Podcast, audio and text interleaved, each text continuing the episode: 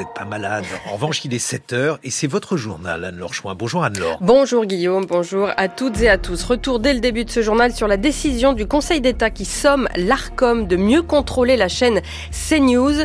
La demande émanée de l'ONG Reporters sans frontières qui estime que CNews ne respecte pas ses obligations d'honnêteté, indépendance et pluralisme de l'information. Ubisoft est dans la tourmente. Le numéro 1 des jeux vidéo français fait face à un mouvement de grève pour les salaires et vient d'apprendre que trois de ses cadres seront bien jugés pour des faits de harcèlement moral et sexuel. Et puis à l'étranger, nous reviendrons sur la panique des réfugiés palestiniens de Rafah. Ils craignent un désastre en cas d'arrivée de l'armée israélienne dans la ville. Après ce journal, ce sera votre question du jour, Marguerite Caton. Droit du sol ou droit du sang, comment s'acquiert une nationalité?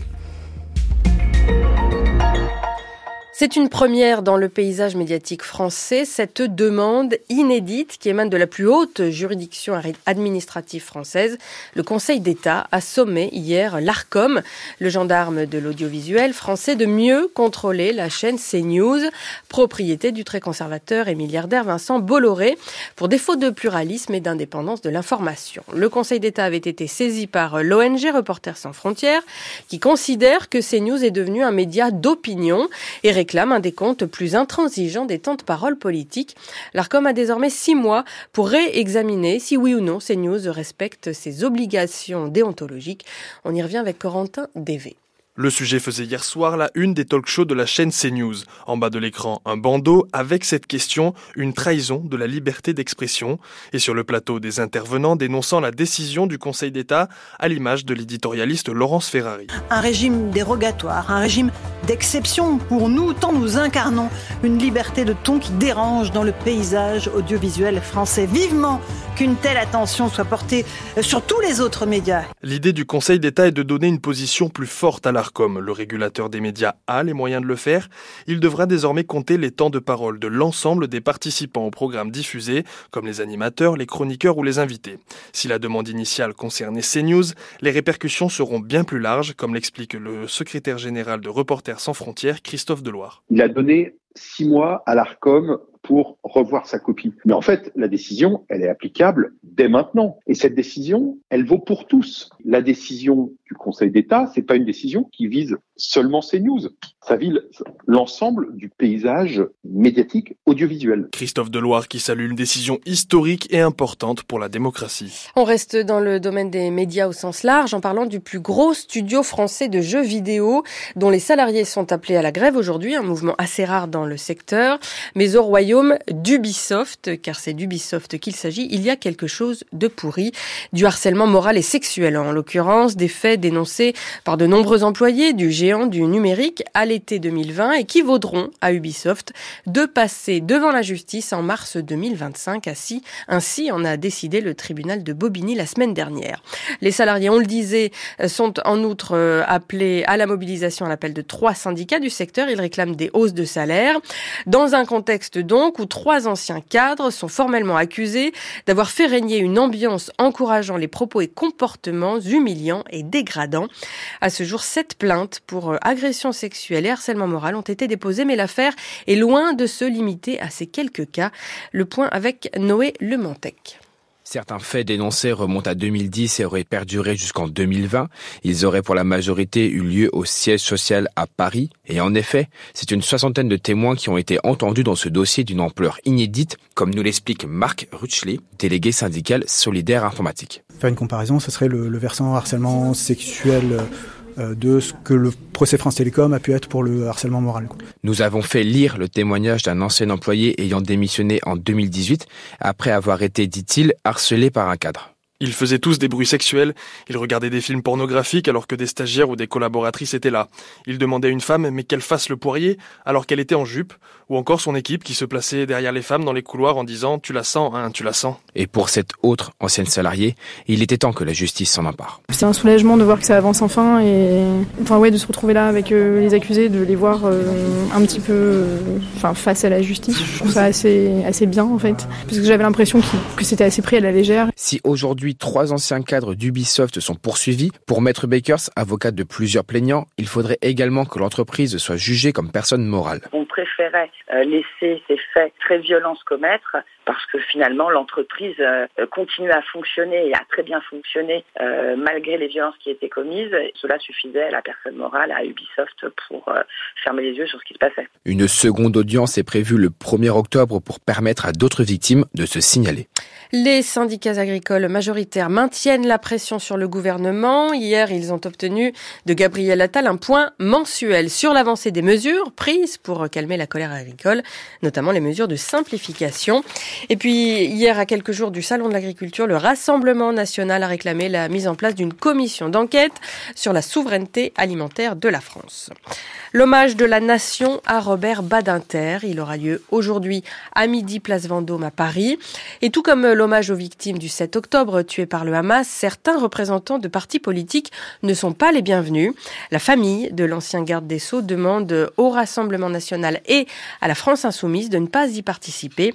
L'aura du lieu les deux formations politiques y ont répondu différemment. Du côté du Rassemblement national, on fait profil bas, personne n'ira à l'hommage. Je ne veux pas polémiquer, déclare Marine Le Pen, on respecte l'hommage même quand c'est un adversaire politique. Ce n'est pas la même musique chez la France insoumise, qui ne veut pas être mise sur le même plan que l'extrême droite. Selon Alexis Corbière, ce n'est pas conforme au principal des grands combats de Robert Badinter.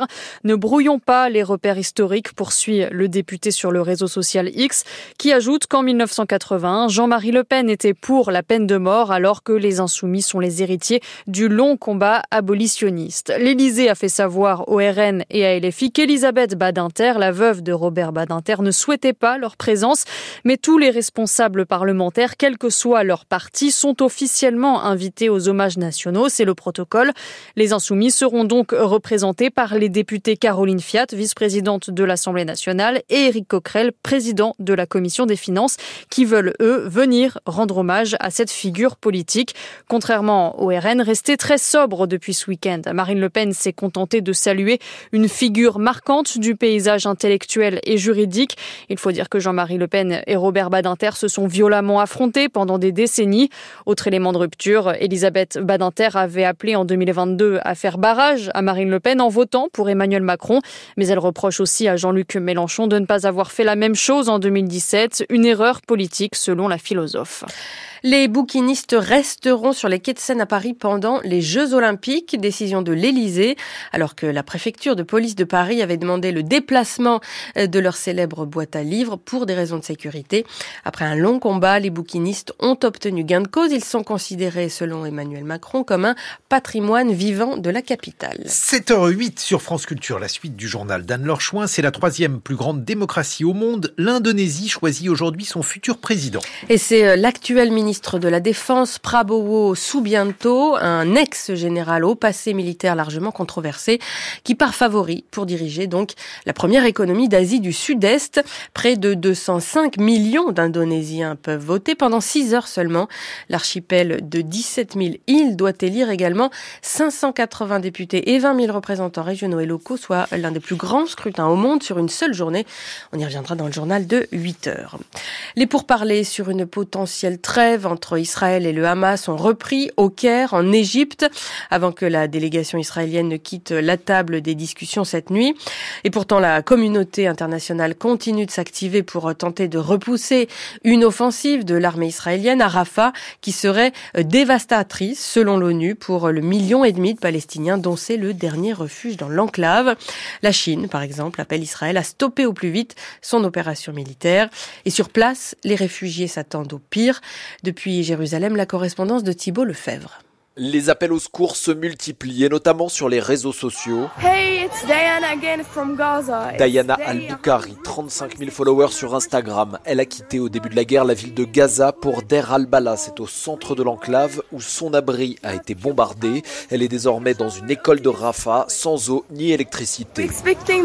On s'attend à ce que l'armée israélienne arrive très bientôt à Rafah. Les gens sont ici déprimés et ils souffrent parce qu'ils ont tout perdu. On entend sans arrêt le son des bombardements et chaque jour, ça se rapproche un peu plus. Asma aussi a fui les combats. Elle était à Khan Younes, c'est à une quinzaine de kilomètres au nord-ouest de Rafah. Elle vit depuis quelques semaines chez sa sœur et pour elle, l'opération de sauvetage des otages israéliens il y a deux jours a changé la donne. Après l'opération de Rafah, Moi, je pense que Netanyahu, il va être de plus en plus euh, fort au gouvernement, devant euh, les Américains, devant tout le monde. Netanyahu a pris le feu vert pour entrer à Rafah et faire des opérations. Il va donc sans doute falloir partir. Ce serait la troisième fois pour Diana, la deuxième pour Asma. Personne ne sait où ni comment. Israël a promis des plans d'évacuation.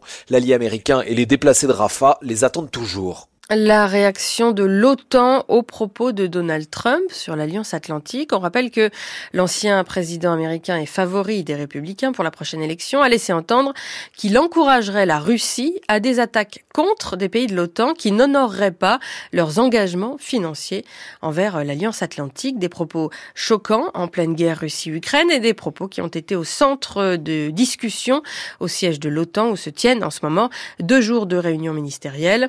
Désormais, les Européens envisagent d'avoir à se passer du parapluie américain en cas de réélection de Trump. À Bruxelles, Angélique Boin. Pour Julian Smith, ambassadrice américaine auprès de l'OTAN, encourager le Kremlin à attaquer un territoire allié est une déclaration dangereuse pour nos soldats et franchement, dit-elle, irresponsable. D'autant que nous ne sommes pas en paix et que l'Europe est une proie pour Poutine, commente un autre ambassadeur d'un pays européen. Face à la Russie et la crainte d'un retour de Trump à la Maison-Blanche, la seule option est de continuer à se réarmer, estime-t-on à l'OTAN. Au menu de leurs échanges, les alliés feront notamment le point sur la mise en œuvre de leur plan militaire et sur les mesures prises pour accroître leurs investissements. En 2023, seulement 11 pays de l'OTAN sur 31 avaient atteint leur objectif de 2% de leur PIB en dépenses militaires. En 2024, ils seront une vingtaine, selon des estimations encore officieuses. Sur 10 ans, la hausse des investissements est considérable. Parmi les plus mauvais élèves en 2014, l'Allemagne a ainsi quasiment doublé le montant de ses dépenses. Et en pourcentage du PIB, la Pologne est passée l'an dernier devant les États-Unis. Et l'on part en Russie pour terminer ce journal, un pays où la Saint-Valentin n'est pas en odeur de sainteté. Cette fête des amoureux a été introduite dans le pays après la chute de l'Empire soviétique et n'a jamais vraiment été acceptée par le pouvoir russe comme par l'Église orthodoxe. La Saint-Valentin est même officiellement réprouvée. Elle est considérée comme trop occidentale, décadente et portant les valeurs de l'amour libre. À Moscou, le correspondant de France Culture, Sylvain Tronchet. L'opposition du pouvoir et de l'Église orthodoxe à la Saint-Valentin n'est pas une nouveauté en Russie. Depuis que la fête des amoureux est arrivée dans le pays au début des années 2000, les autorités l'ont toujours combattue, allant même jusqu'à créer leur propre fête le 8 juillet, la journée de la famille, de l'amour et de la fidélité, qui n'a cependant pas enrayé le phénomène Saint-Valentin. Mais dans le contexte actuel de durcissement ultra-conservateur, le patriarche Kirill demande maintenant carrément son interdiction. Dieu merci, la propagande et l'idéologie LGBT ont été interdites par la loi dans notre pays. Cependant, il est important d'aller plus loin.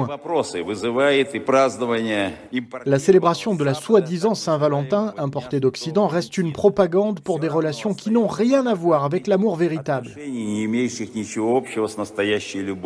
Un député de la Douma a également demandé que l'évocation de la Saint-Valentin soit interdite dans les écoles et les administrations. Malgré tout cela, certains restaurants de Moscou vont quand même proposer des soirées spéciales ce soir, mais tout se fait plutôt discrètement. Les trois grandes chaînes de parfumerie en Russie font des promotions, mais sur les vitrines et sur leur site, elles célèbrent l'amour en se gardant bien d'écrire Saint-Valentin. Sylvain Tronchet, un mot du temps en France, un ciel encore bien encombré et des pluies passagères ce matin sur la Manche et le Nord-Ouest. Le temps sera plus sec et lumineux des Pays Loire à la Franche-Comté sur le reste du pays. Une journée plutôt ensoleillée. Les températures de 1 à 12 degrés ce matin, de 11 à 16 cet après-midi de la Haute-Normandie et des Hauts-de-France jusqu'en Bourgogne, 14 à 19 plus au sud jusqu'à 21 degrés sur le sud-ouest. C'est la fin de ce journal et la suite des matins avec vous Guillaume Erner. Merci Anne-Laure Chouin et dans quelques secondes, ça sera la question du jour de Marguerite Caton, droit du sol, droit du sang. Comment s'acquiert une nationalité?